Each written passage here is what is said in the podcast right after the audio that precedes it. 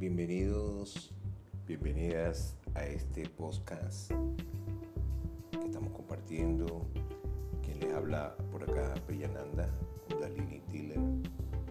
Estamos compartiendo estos estudios sobre el Tantra ancestral, sobre la historia ancestral del Tantra y del Yoga, para comprender un poco más de dónde viene esta relación del Tantra y el Yoga. Eh, como hemos estado compartiendo eh, varios podcasts sobre este estudio. Y pues como ya sabemos, pues el Tantra es la raíz y la base de todos los sistemas establecidos que eh, reconocidos, sean sistemas religiosos, sistemas de empoderamiento de la conciencia o cualquier sistema que esté relacionado con eh, los chakras o los centros energéticos del cuerpo y también el sistema circulatorio energético del cuerpo o llamado kundalini, la energía kundalini. Es que desde hace mucho tiempo eh, las escuelas de, antiguas del yoga o del hatha yoga que es como originalmente se llama el yoga. El yoga originalmente es Hatha, que eh, significa sol y luna. Ha significa sol y Ta significa luna. Así que ya trae ese principio de polaridades de masculino y femenino. Eh, y el yoga antiguo, este yoga antiguo era Hatha, que venía de esa raíz tántrica de las polaridades masculina y femenina o el sol y la luna. Así que estas escuelas antiguas del Hatha Yoga se han ocupado de la posibilidad de despertar un residuo de energía que se dice que está atrapado dentro del cuerpo. Esta fuerza o este poder, esta energía, se llama Kundalini Shakti, eh, que es literalmente, eh, significa enrollada. Por eso también se relaciona con una serpiente, porque esto implica ese poder inherente, serpentino, que tiene esta energía comprimida en el primer chakra, eh, en el sacro. Allí está pues ese kunda, esa eh, eh, taza donde está esa energía poderosa con la cual podemos crear vida y evolucionar y también podemos retornar nuevamente a la vida espiritual que también somos.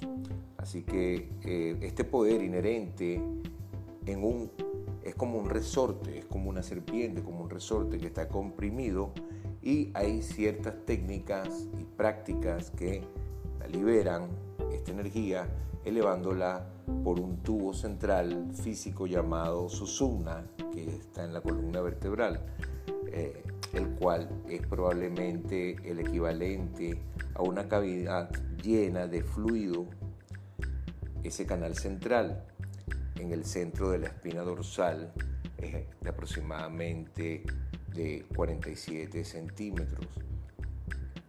La kundalini, entonces, esta energía brota en ese susumna, en ese canal central, cuando las energías subsidiarias en los nervios físicos auxiliares, que son Ida y Pingala, estos dos canales eh, relacionados con los tractos sensoriales y motores que corren hacia arriba y hacia abajo por la espina dorsal, ¿verdad? Estos dos canales, Ida y Pingala, dejan de fluir, cuando ellos dejan de fluir allí, entonces Ida que está a la izquierda y Pingala que está a la derecha y Susumna que está en el centro constituyen una reminiscencia de la cadena gemela de ganglios simpáticos en la anatomía que conocemos en Occidente. Algunas tradiciones usan el celibato como un requisito previo para crear suficiente presión o vapor para vaciar ese canal susumna, el canal central, y despertar así el ascenso de la energía kundalini. Entonces, esto también está relacionado con la energía del semen. Este es, eh, eh, lo que sucede allí en esa energía kundalini es que entonces eh, la energía seminal, ¿verdad? Este semen se convierte en ollas. La energía que está representada en el semen es la misma energía sexual, la energía kundalini. Y cuando se despiertan estos poderes, entonces el semen se convierte en ollas que en sánscrito o en la medicina ayurveda las ollas significa la quintesencia purificada, es, que a su vez constituye el combustible básico para poder atizar y elevar la energía kundalini. Entonces, ollas o prana, que es eh, más o menos el mismo significado, es lo que se acumula entonces en la columna vertebral para poder elevar y atizar esa energía kundalini para que entonces fluya hacia arriba por el canal Susumna hasta el cerebro y allí se desdoblan varios centros físicos o centros chakras. El Tantra entonces ha llevado esta hipótesis un paso más adelante, postulando que toda la experiencia sexual despierta automáticamente la kundalini. O sea que cualquier experiencia sexual despierta inmediatamente kundalini porque es ella misma, kundalini es la misma energía sexual de cualquier tipo.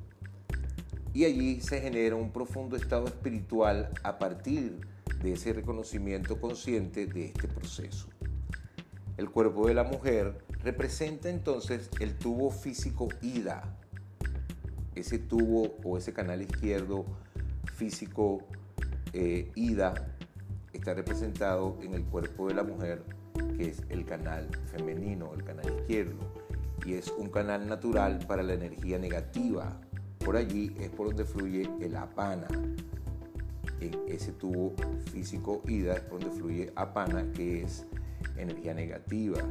Y también representa Chandra, que es la luna, que también es eh, femenino. Entonces, este es el canal femenino, el canal que está representado en el cuerpo de la mujer. El cuerpo de la mujer entonces está, representa ese tubo físico ida o ese canal ida, el canal izquierdo, el canal femenino. Entonces en el momento del orgasmo se fusionan dos cuerpos momentáneamente en el plano físico y la energía generada se enfoca en el canal del medio, en el susumna. El ascenso de la energía kundalini comienza acompañado de una apertura mutua de los centros chakras o plexos nerviosos autónomos y en cada uno de los participantes. El resultado subjetivo y prueba de un coito tántrico, ¿verdad? Eh, o de un maituna eh, exitoso es la consecuencia de visiones psicodélicas y remolinos de colores, indicativa del desdoblamiento del inconsciente kundalini en los planos conscientes. Así que Tantra fue la primera escuela en enseñar el último secreto vedántico de que el hombre es Dios. Una pareja acercándose uno al otro en el abrazo sexual reconoce tácitamente esta verbal filosófica. La mujer ve a su amante como Krishna y el hombre ve en ella la encarnación de Radha. Un dios y una diosa se unen y se consigue la felicidad trascendental utilizando el mecanismo físico como un disparador, como un detonador. Esta actitud particular de Tantra ha influido en el budismo. La doctrina Mahasuya, gran deleite, es una enseñanza budista que apoya la validez de la unión sexual como método de realización o de iluminación. El Yap-yun tibetano y el Yin-yang chino simbolizan también este misterio de la existencia que se manifiesta a través de la unión de dos complejos mente-cuerpo produciendo bienaventuranza, ananda, en el acto del coito o maituna. Así que los tántricos eh, saben que surgen dos momentos eh, fisiológicos cruciales en cada vida humana y existe la posibilidad de un tercero para una mujer tres veces bendita. El orgasmo es la primera experiencia de este tipo todo lo que se requiere para transmutar las sensaciones físicas a otra dimensión es la concentración de ambas partes sobre una imagen. de Dios, identificada en el cuerpo del otro, acompañado de una invocación tántrica o mántrica. Incluso se puede prescindir de esto si la actitud de uno hacia el otro o al cuerpo del otro es de profunda adoración, de honra basado en el conocimiento de que el templo físico es verdaderamente digno de adoración, como un templo sagrado. Entonces hay dos puntos que considerar. El primero es que el Tantra, al igual que la práctica esotérica occidental, ve a la divinidad en cada mujer y en cada hombre. Para aquellos que fuimos educados en un ambiente judeocristiano, la frase somos creados a imagen de Dios es una afirmación de que hay en verdad una chispa de divinidad en el centro de cada persona. El segundo punto concierne a la meta de todo ritual, ya sea muy simple o muy complicada, que es exaltar la chispa divina. Esta es la fórmula clave para la transformación de la persona, porque al exaltarla internamente se dirige hacia la divinidad. Entonces, ver a Dios o a la diosa encarnado en tu ser amado y experimentarlos en tu esencia interior, lo mismo que en los ojos de tu amante, es poderosamente mágico. Aunque en muchos libros clásicos se menciona, es obvio que el nacimiento de un bebé es otro periodo cumbre de este tipo. Una mujer que determina fijar toda su atención en el momento exacto de la salida de su bebé a la corriente de la vida puede verse suspendida en una conciencia nunca antes experimentada de lo universal y eterno. Y puede ser también orgásmico. La última de estas oportunidades automáticas de elevación de la conciencia puede manifestarse en el momento de la muerte de un individuo que trata de llegar a ella, a la muerte de manera consciente. Su mente busca conseguir un estado superconsciente. Entonces, esta ciencia de fallecer está altamente desarrollada entre los tantristas, tántricos tibetanos, que ayudan al proceso presionando en ciertos puntos o centros nerviosos y puntos de presión, en puntos marmas, en la nuca de aquel monje que está muriendo en ese momento. Entonces, estas tres experiencias implican una actividad fisiológica alterada del cuerpo, acompañada de cambios psicológicos correspondientes. El procedimiento tántrico en cada caso es montar la cresta de la emoción y en el apogeo de la experiencia empujar la mente más alto a través de un método apropiado de concentración. El resultado que se busca es la felicidad trascendental o samadhi. Eso mismo que el yoga trata de conseguir. Así que el tantra utiliza la excitación sexual básica para inundar el cerebro con sensaciones tan fuertes que la estruendosa actividad mental se borra, se detiene o empuja hacia afuera del campo de la conciencia. Así, la definición de Patanjali en los Yoga Sutras que dice que el yoga es la cesación de las fluctuaciones de la mente, se vuelve una realidad psicofísica, porque en el instante del espasmo convulsivo, orgásmico, cesa la conciencia del hacer y reina la conciencia del ser